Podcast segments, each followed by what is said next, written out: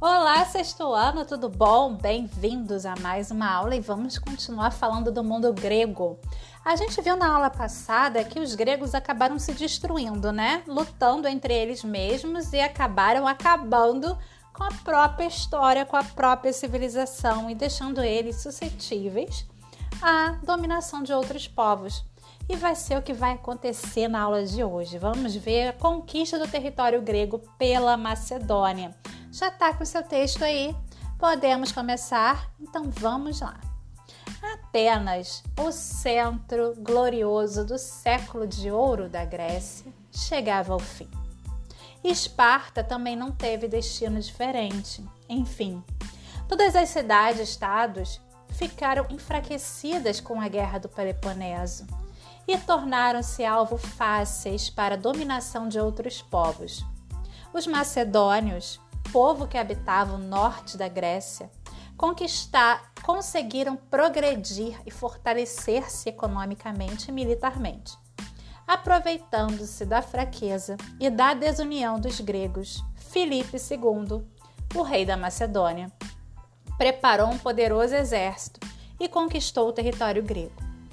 A política expansionista iniciada por Filipe II teve continuidade por seu filho e sucessor Alexandre Magno, conhecido também como Alexandre o Grande, que consolidou a dominação da Grécia e iniciou a conquista do Império Persa.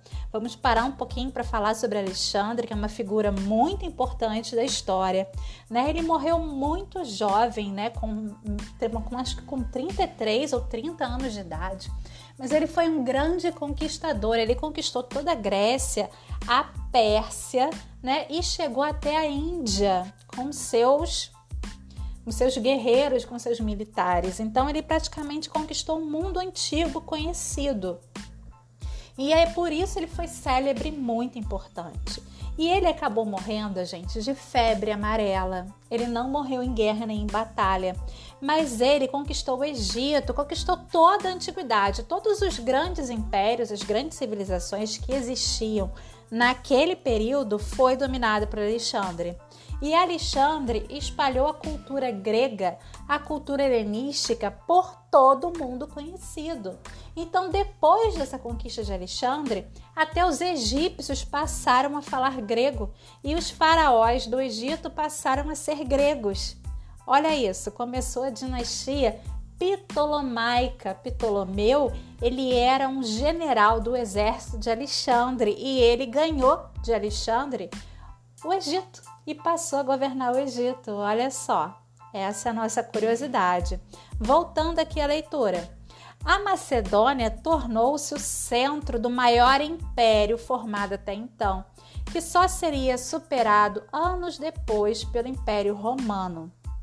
As conquistas de Alexandre Magno, promovendo a fusão das culturas das várias regiões conquistadas no Oriente com os valores gregos, deu origem à cultura helenística, que teve como centro de difusão cultural Alexandria no Egito e Pérgamo na Ásia Menor. Então, os gregos sonhavam, principalmente os atenienses, sonhavam em espalhar a sua cultura e quem conseguiu fazer isso, por ironia, foi um macedônio que nem grego era e conseguiu espalhar a cultura grega, a língua grega, né? Todo, tudo, a cultura helenística, os deuses gregos por todo o mundo, né? Fizeram as ideias, né? Difundiram aí o sonho dos gregos que não conseguiram, que acabaram se matando e se exterminando entre eles. Voltando à leitura os conhecimentos da Grécia Antiga. Agora a gente vai falar sobre é, a cultura, né, sobre a ciência que foi desenvolvida entre os gregos, porque foram um dos povos mais cultos e mais inteligentes que habitaram esse planeta Terra durante a antiguidade. A gente pode dizer que o conhecimento, que a cultura, né, ela floresceu na Grécia, principalmente em Atenas né, que foi o berço da cultura e da civilização ocidental. Então, um dos grandes legados dos gregos para nós até hoje, de fato, é a cultura e a ciência desenvolvida naquele lugar. vamos aqui dar uma pausa para nossa leitura e aí a gente para para as nossas explicações. Os gregos foram os responsáveis pelo nascimento da filosofia, termo que significa amor à sabedoria. Por volta do século 4 a.C., a cidade de Mileto, um dos, mais, um dos mais importantes pensadores gregos foi Pitágoras, matemático e filósofo. Pitágoras desenvolveu a ideia de que o princípio comum do homem, dos animais, vegetais e minerais era o átomo, considerado a menor parte da matéria. Segundo Pitágoras, o que diferenciava os seres animais e inanimados eram as diferentes estruturas de que os átomos formavam em cada um deles. Olha só, gente, no século 4 antes de Cristo. Olha como eles eram inteligentes e desenvolvidos. Além disso, ele formou teorias sobre números e os classificou em várias categorias: os pares, os ímpares e os números primos. Defendia também a ideia que a Terra era redonda. Olha isso, gente. Hoje em dia, estamos no século 21 depois de Cristo e tem gente que ainda defende que a Terra é plana. E os gregos lá na antiguidade nem tinham ido ao espaço e já sabiam que a Terra era redonda, né? Os responsáveis pelo apogeu da filosofia grega no século IV a.C. foram Sócrates, Platão e Aristóteles. E aqui a professora vai confessar que eu sou muito fã desse trio. Adoro filosofia, tenho uma quedinha pela filosofia, gosto muito das ideias de filosofar, eu tenho um amor pela sabedoria e pelo conhecimento que é meu. Nasci assim e eu aposto que alguém que está aqui me ouvindo nesse podcast, nessa aula, também é um ser curioso, que tem amor pelo conhecimento e que tem curiosidade de saber tudo. E que assim nasceu com o espírito de filósofo, né? E aí, se um dia for pegar alguma coisa sobre Sócrates, Platão e Aristóteles para ler, vai também gostar. Eles eram caras que tinham ideias muito importantes e essas ideias, elas são utilizadas até hoje. Até hoje, esses filósofos são importantes na nossa sociedade. Olha como os gregos eles vão trazer para gente coisas que a gente usa até hoje, que a Terra é redonda, os números primos, os números pares, os números ímpares, né? O conceito de átomo que a gente usa até hoje, né? A bomba atômica, a energia nuclear é, é feita a partir do átomo, gente. É a energia vinda do átomo. E os gregos já sabiam disso no século 4 a.C. Então vamos ver. Continuando a leitura, Sócrates não deixou nenhuma obra escrita, verdade. Sócrates não escreveu nada. Na verdade, ele ensinava nas ruas e nas praças. Ele era um grande professor, assim, tipo nós professores. Ele falava para as pessoas na cidade de Atenas e que todo mundo lá gostava de aprender, gostava da filosofia e como a educação era paga, todo mundo adorava Sócrates, porque ele ensinava de graça lá na Ágora. Então, montuava vários jovens para poder ouvir os ensinamentos de Sócrates. Seu principal discípulo foi Platão, cujas obras, em forma de diálogos, conservam-se até os nossos dias. Então Platão, ele escrevia na fórmula de diálogo, alguém que perguntava a outro alguém sobre alguma coisa e aí tinha uma conversa. E nessa conversa que estava o ensinamento. Até hoje os livros de Platão estão nas bibliotecas e são lidos até hoje. Foi responsável pelo estabelecimento das bases da lógica ciência que estuda os métodos e processos que possibilitam diferenciar os argumentos verdadeiros dos falsos no estudo, nos estudos filosóficos. Então, gente, até hoje, sabe essas pessoas mentirosas? Tem gente que eles chamavam isso os gregos de sofisma, que era uma falsa filosofia. Eles pegam uma ideia que é quase real e eles inventam algo mirabolante para justificar e fica parecendo que é verdade. Tipo esses argumentos de que a Terra é plana que usam hoje em dia, umas coisas meio loucas que você você parar para pensar bem, tá errado. Mas eles falam de uma forma tão tão elaborada que eles criam um sofisma que fica parecendo verdade. E se você não estuda mesmo, se você não é um bom estudante, se você não vai à escola, se você não escuta seus professores, você acaba acreditando e caindo nesses sofismas. Porque a lógica é totalmente diferente. A lógica tem compromisso com a verdade, ela tem que ser provada, ela não vem de algo mirabolante assim, não, tá? Então, Platão é que vai estipular um método para que as pessoas não caiam nos sofismas, que está super em moda. Hoje em dia, sofisma virou fake news e se espalha aí a beça pelo WhatsApp, pelas redes sociais. Muito cuidado com sofisma, que são as fake news. A lógica é, até hoje, um instrumento fundamental para todas as outras ciências.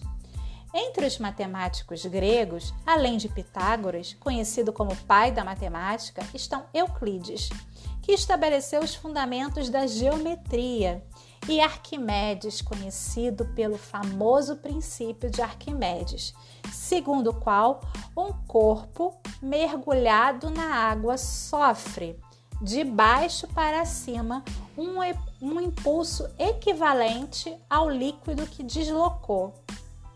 Difícil? Isso é coisa da física, vocês vão aprender lá no ensino médio.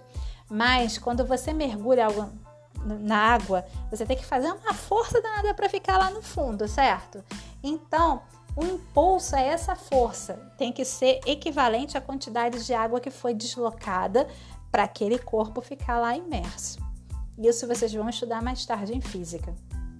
Os médicos também eram profissionais muito respeitados. Os mais importantes deles foi Hipócrates, de Cós, que é conhecido pai da medicina. Ainda hoje, os médicos, ao se formarem, prestam o chamado juramento de Hipócrates. Hipócrates, naquela época, já utilizava procedimentos muito parecidos aos que utilizam nossos médicos para fazer diagnóstico de doenças, como examinar o globo ocular. Né? O médico não olha seu olho, vê se está meio amarelo, se está vermelhinho ali. Verificar a temperatura do corpo, o aspecto da urina e das fezes, entre outros. Então, na Grécia, pela primeira vez, os médicos vão deixar de ser meio curandeiros e usar algumas das técnicas lógicas para poder fazer um diagnóstico. E Hipócrates vai ser o primeiro a fazer isso. E Hipócrates dizia uma coisa muito importante, que o alimento é o que vai determinar a sua cura. Então você é o que você come. Se você come porcaria, você vai acabar ficando doente. Se você come coisas saudáveis, você vai ser saudável. Então ele também vai estipular aí alguns princípios importantes da medicina e da nutrição também. Os mesmos avanços se verificam na astronomia e no campo da geografia. Por volta do século II a.C., os gregos mapearam o mundo conhecido, o que eles conheciam, né, gente? O que era conhecido ali em volta do Mediterrâneo.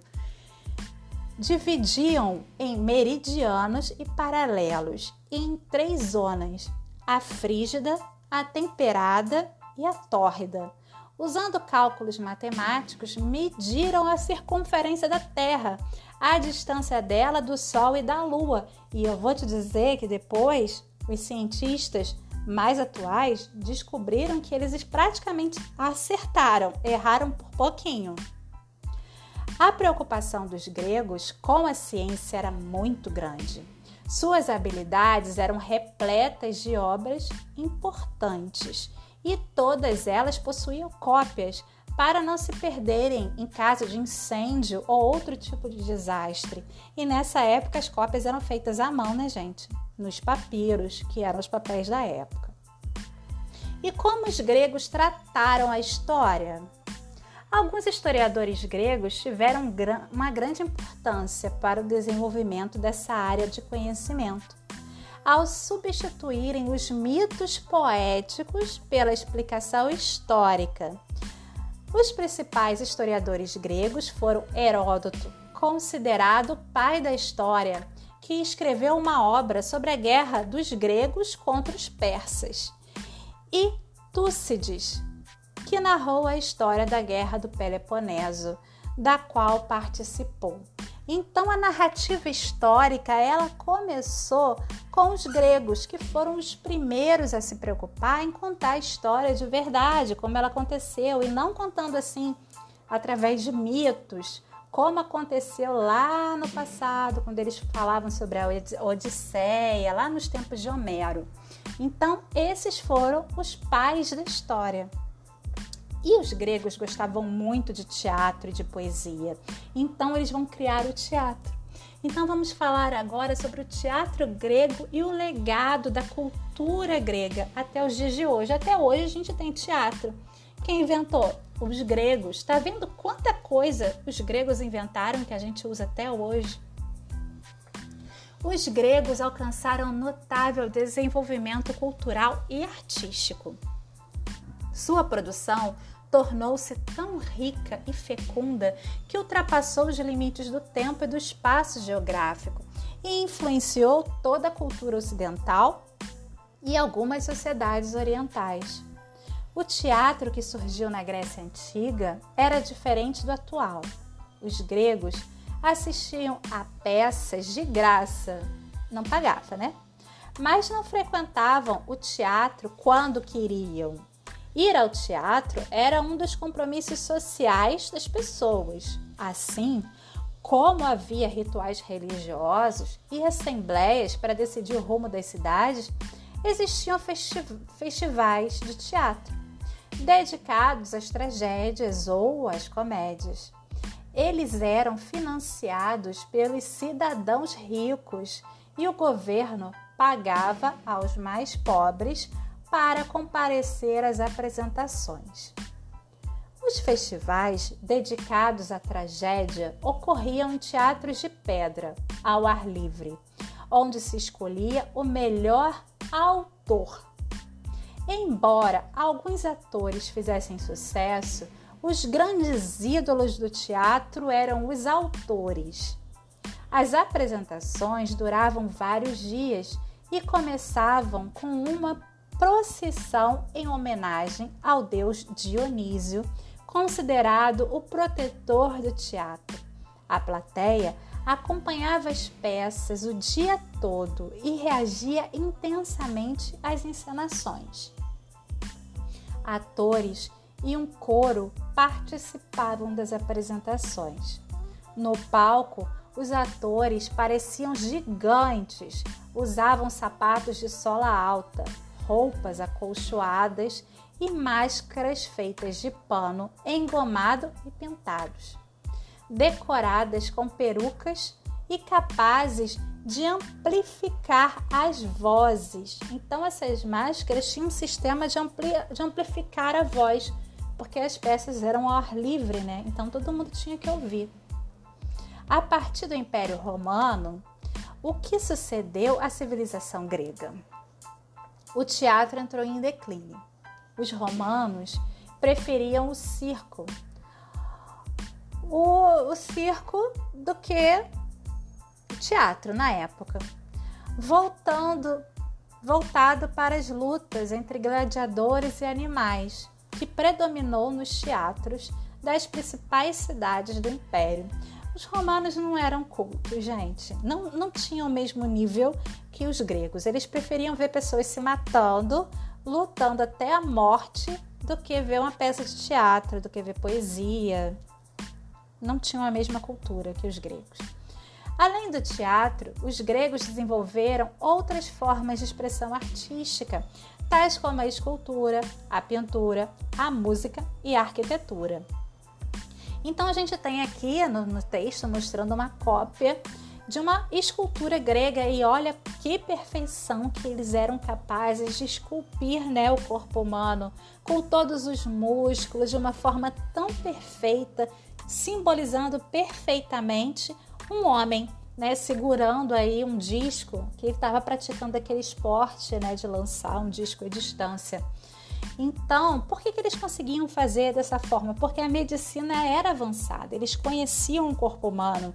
E aí o artista também era uma espécie de cientista para poder reproduzir perfeitamente o corpo de outra pessoa.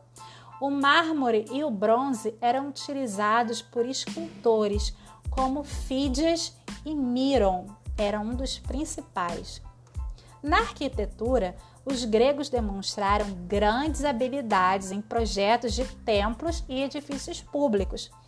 Para sustentar o peso das construções, empregavam colunas sem usar argamassa. Então, essas colunas, gente, eram projetadas e colocadas para sustentar uma estrutura super pesada, que era tudo feito com mármore e granito, que é muito pesado. E eles não usavam cimento, não usavam argamassa. Essas colunas elas ficavam ali encaixadas, sustentando o peso das coisas e não caíam.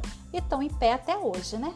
Vamos lá, o mundo já passou aí muitos mil anos e muitas guerras, muitos bombardeios e aqui o Patenon de Atenas continua em pé.